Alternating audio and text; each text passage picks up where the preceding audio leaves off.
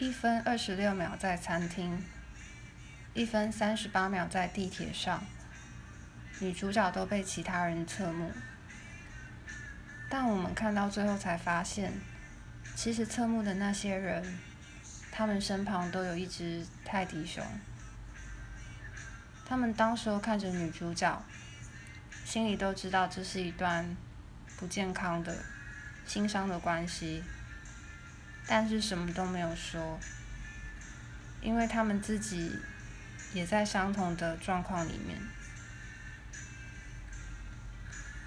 而这个心碎的故事呢，导演在一开场三十四秒的时候就预告，他特写了马克杯 Bridging Tea 的镜头，也就是 Cheating Bear 的字谜。